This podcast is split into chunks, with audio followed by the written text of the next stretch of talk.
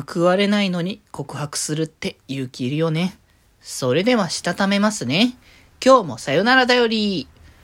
はーい、どうも、皆さん、こんばんは、デジェジでございます。はい、この番組は、今日という日に、さよならという気持ちを込め、聞いてくださる皆様にお手紙を綴るように、僕、デジェジがお話ししていきたいと思います。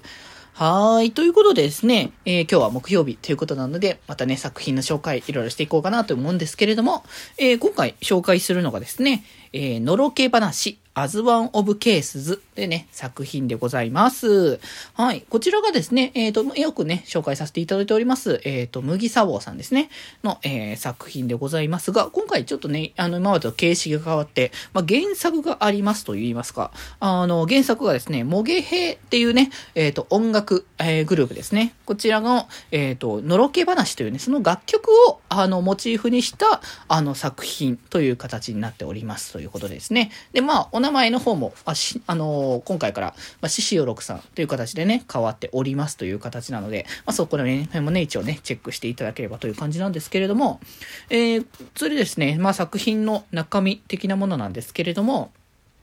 まあ、高校、えー、の、えっ、ー、と、元の同級生ですね、の、えっ、ー、と、正宏の方から急にね、あの電話が来て、えっ、と、呼び出しを、まあ、呼び出されるんですけど、その翔太というね、キャラクターが。で、そそして、そのなんか、何かこう話したいことがあるのかなと思いつつ、こう向かっていくと、えっ、ー、と、ファミレスでね、こう待ち合わせをしたんですけど、まあ、そしたら、まあ、いつも通りでありつつも、まあなんか楽しそうにしている姿で、まあ普通にね、ご飯を食べて、昔のことをなんとなく思い出しつつも、実際その、正宏がね、何かを話したがっているっていうところで、そこで出てきたのが、あの、彼女ができたという話で、で、まあ、この話的にね、この、まあ一応、西尾さんの話ということなんで、まあ BL 的な物語ではあるというところで、まあ、実際その楽曲の方もね、聞いていただけたらよくわかるんですけど、そんなその相手のことが、まあ、好きな翔太というところで、まあなんか好きな相手が別の人のことを好きっていうことを聞くって、なかなかこう、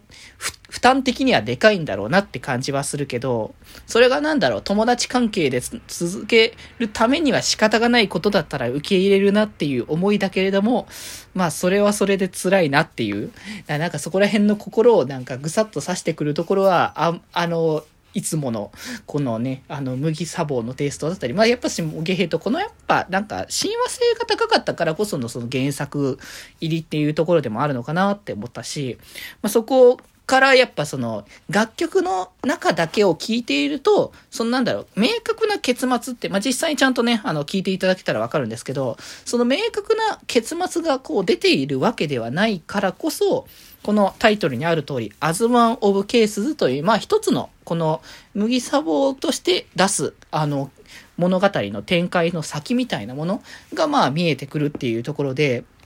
まあその、報われなくてもその告白をするみたいなね、まあ展開というのもあるので、まあ実際にそこはね、見ていただけたらと思いますけれども、まあなかなかそこが結構辛いというか、やっぱその、絶対こう、もう相手にはね、彼女がいて、もうそこに対しては報われることはもう一切ないっていう状況か、なのにもかかわらずそこで告白するって結構勇気というか、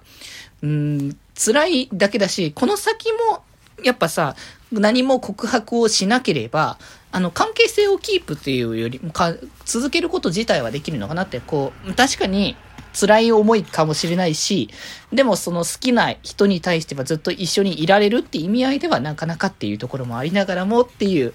そこら辺ってなんか難しいなと思うし、まあそれはなんか、もはや、まあ別に男同士とか男女の恋愛とか関わらず、基本的にはどの関係性でも当てはまるのかなって、相手に好きな人がいて、でもこう自分も好きでみたいなことっていうのは、まああり得るのかなって思うからこそ、まあだからこそ伝えてしまったこう、後悔みたいなものもありながら、まあ最終的にこの物語がどんな感じに、まあ、展開していくのかっていうのをね、ぜひあの作品を読んでね、あの、感じてもらえたら、そしてまあこの先の二人っていうのも、どういう関係がこのまま構築をされていくのかどうか、みたいなのもね、楽しみながら妄想しつつっていうのもありだと思いますので、まあ、ぜひともこちらの作品と合わせて、まあ、その、実際のね、原作となっているのろけ話の楽曲も聴いていただけたら、よりね、鮮明にね、こう、世界観にはまれると思いますので、ぜひぜひチェックしていただければなと思います。はい。ということで今日はこんなところで、それではまた明日バイバーイ